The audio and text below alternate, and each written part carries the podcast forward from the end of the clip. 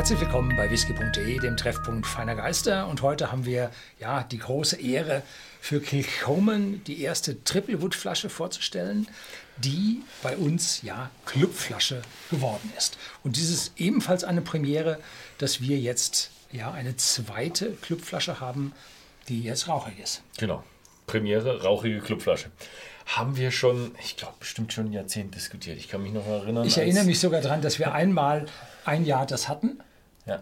Und, äh, Ja, du hattest früher, früher hatten wir ja Standardabfüllungen, ne, glaube ich. So, Auch ein Toschen, Treewood, glaube ich, war eine, die ich sogar noch in einer von unseren Listen habe, die ein bisschen weiter zurückreichen.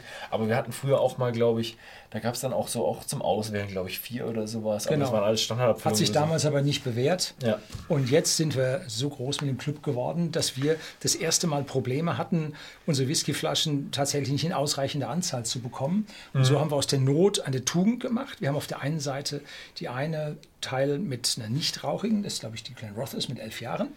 Und auf der anderen Seite haben wir jetzt einen Kilchoman Triplewood als rauchigen. Wenn Sie also Ihren Club bestellen, denken Sie dran, dies ist die rauchige und das andere ist die nicht rauchige, dass Sie auswählen, was es ist. Wir haben sie beide ja ausgewählt und probiert und ja, sie sind beide gut. Es kommt jetzt auf Ihre Vorlieben an, wollen Sie lieber rauchig oder wollen Sie lieber nicht rauchig? Ja, es ist auch so, man kann ähm, eine Flasche als Club kaufen und dann kann man die andere Flasche noch zusätzlich kaufen. Man kann sich aber nicht nochmal die gleiche Flasche auch nochmal kaufen. Also die, die Flaschen sind beide auch Club-exklusiv und dass man sich auch im Grunde beide kaufen kann.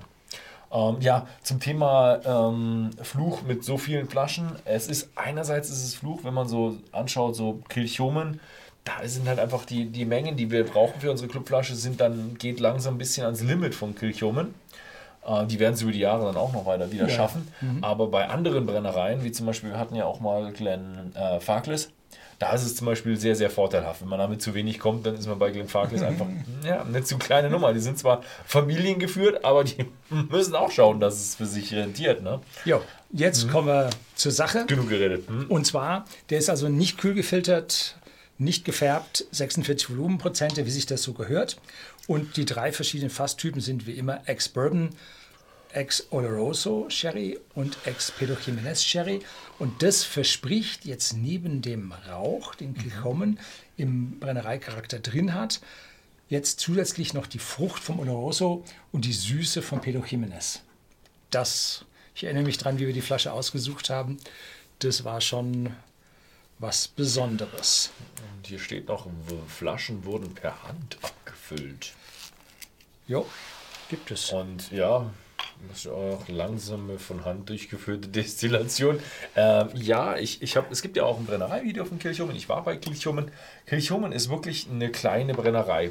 Das Doofe ist nur, meine Informationen sind von 2015 und Kilchomen hat mittlerweile auch schon wieder was getan. Als ich da war, haben sie gerade die Kapazität ihrer Mal Malting Floors verdoppelt. Ui, Ähm, und sie haben aber, so wie ich es jetzt noch aus den Nachrichten mich erinnern kann, haben sie auch noch jetzt ihre ganze andere Produktionskapazitäten auch nochmal äh, stark erhöht und ich glaube auch noch Farben dazu gekauft. Also die sind kräftig am expandieren. Also wenn man da auf aktuell bleiben wollte, müsste man wahrscheinlich alle zwei Jahre hinfahren.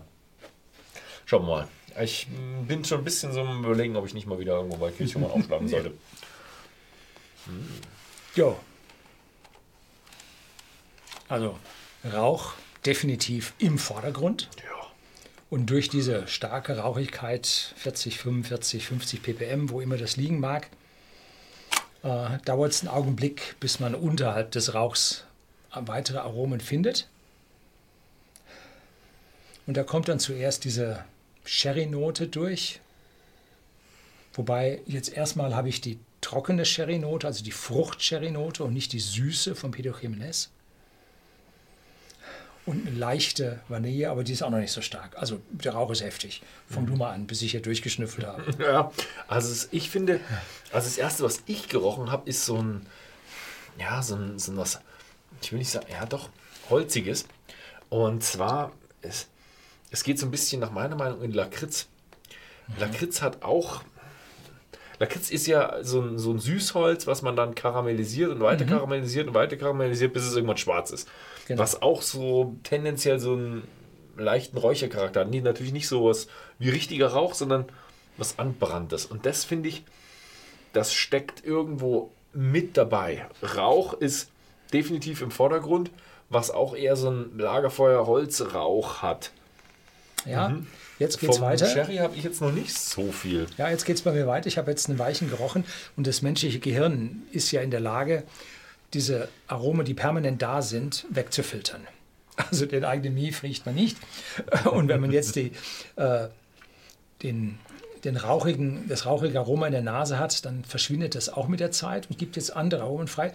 Und da habe ich die Orange gefunden vom Brennereicharakter. Ziemlich gleich Orange. Als erstes die, der durchkam, die, die Orange, die durchkam und dann ja schon so ein bisschen eine Honignote in Richtung Süße. Das heißt, hier kommt jetzt das Pedro Jiménez fast durch, denn der Pedro Jiménez Sherry ist ein Sherry, der nicht voll durchfermentiert wurde, also nicht voll äh, vergoren wurde, sondern mit einer Restsüße gestoppt wurde und dann mit Brandy aus dem eigenen Wein aufgesprittet wurde auf 20 Prozent und damit bleibt Süße, Restsüße im Fass zurück und dieser Kilchoman hat diese Restsüße mit rausgenommen und da kommt so eine leichte Honignote und die Orange ist jetzt nicht diese Bergamott äh, Bitterorange, sondern es ist schon eine leichte Süße mit dabei. Aber genau wie du sagtest, im Hintergrund kommt bei mir jetzt schon eine leichte Würze von Eiche. Ja. Mhm. Also ganz so fruchtig habe ich es nicht. Bei mir kommt die Süße auch wieder so ein Stückchen Lakritz hoch, aber bei mir geht es so ein bisschen Richtung Konfekt bei mir eher. So ein bisschen auch so na, aus dem Fass, ein bisschen Vanille ne? und eben Lakritze und so ein bisschen so die Trockenfrüchte kommen bei mir durch. Ich habe jetzt irgendwie den Brennereicharakter, habe ich nicht. Bei mir ist der Rauch aber immer noch ziemlich stark. Also ich finde ihn ziemlich stark rauchig und ich komme noch nicht hinter den Rauch. So, dann mhm. probieren wir. Tschüss.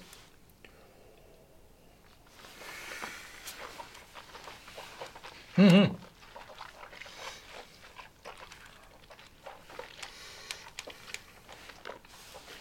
Voller absolut komplexer Einschlag auf die Zunge.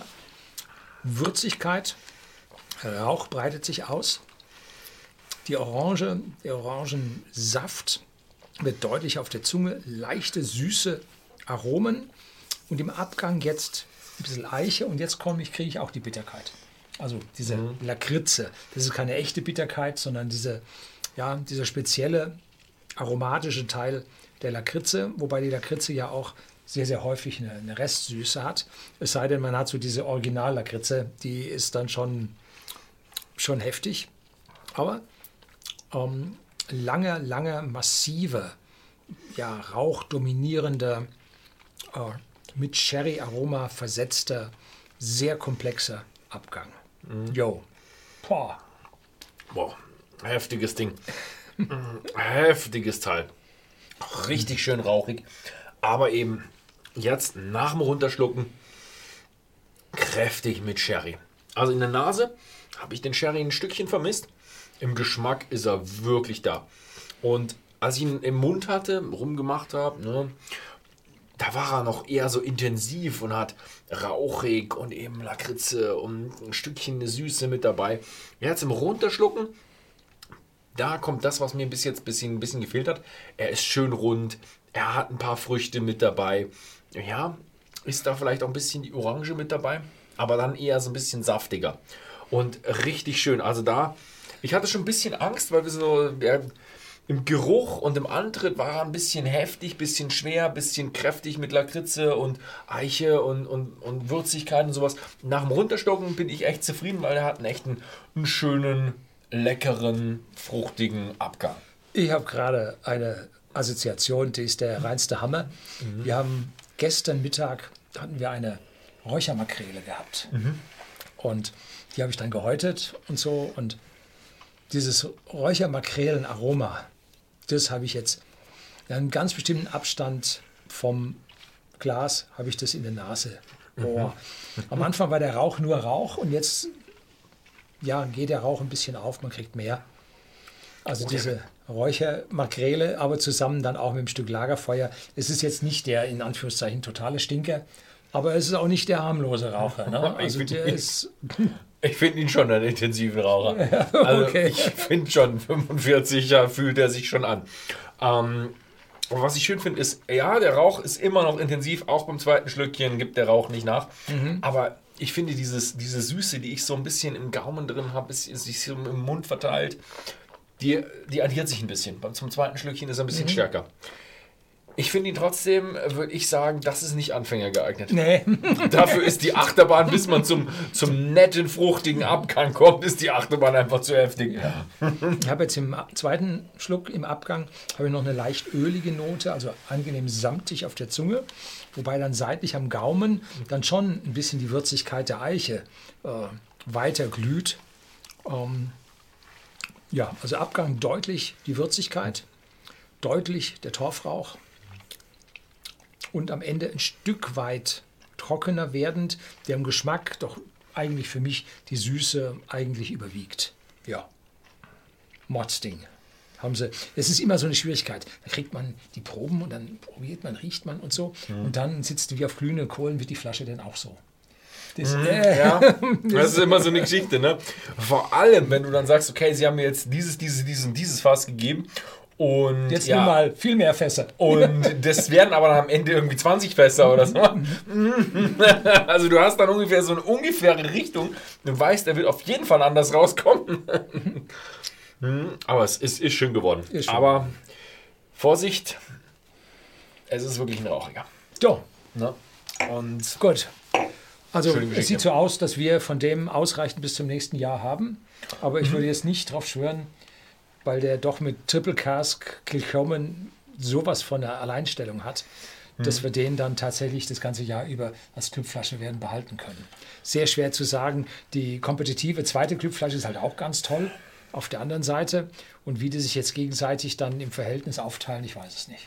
Ja, apropos Verhältnis aufteilen, äh, schreibt es einfach mal unten ja. in die Kommentare rein. Was haltet ihr davon? Seid ihr eher bei der rauchigen Clubflasche, bei der nicht rauchigen Clubflasche? Schreibt uns mal rein, was ihr davon haltet. So, auch Auswahl beim Club, könntet ihr auch mal gerne noch einen Kommentar hinterlassen. Ich sag's dir, was die antworten.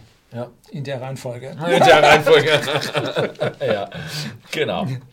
Okay, ja, das war's dann bei uns, oder hast du noch was? Ne, ja. ich habe nichts. Das war's. Also, wen es interessiert, das hier ist die whisky.de Clubflasche. Die gibt es bei whisky.de als Club zu kaufen. Das heißt, die kaufen sich äh, den Club für 60 Euro ne, und dann bekommen sie diese Clubflasche und sie bekommen 5% auf diesen und auf äh, die nächsten Einkäufe für ein Jahr. Es ist keine Abo-Falle. Dieser Club endet nach dem einen Jahr und wenn man den Club verlängern möchte, muss man einfach noch einen Club kaufen. Genau, das war's. Ansonsten vielen Dank fürs Zusehen und bis zum nächsten Mal.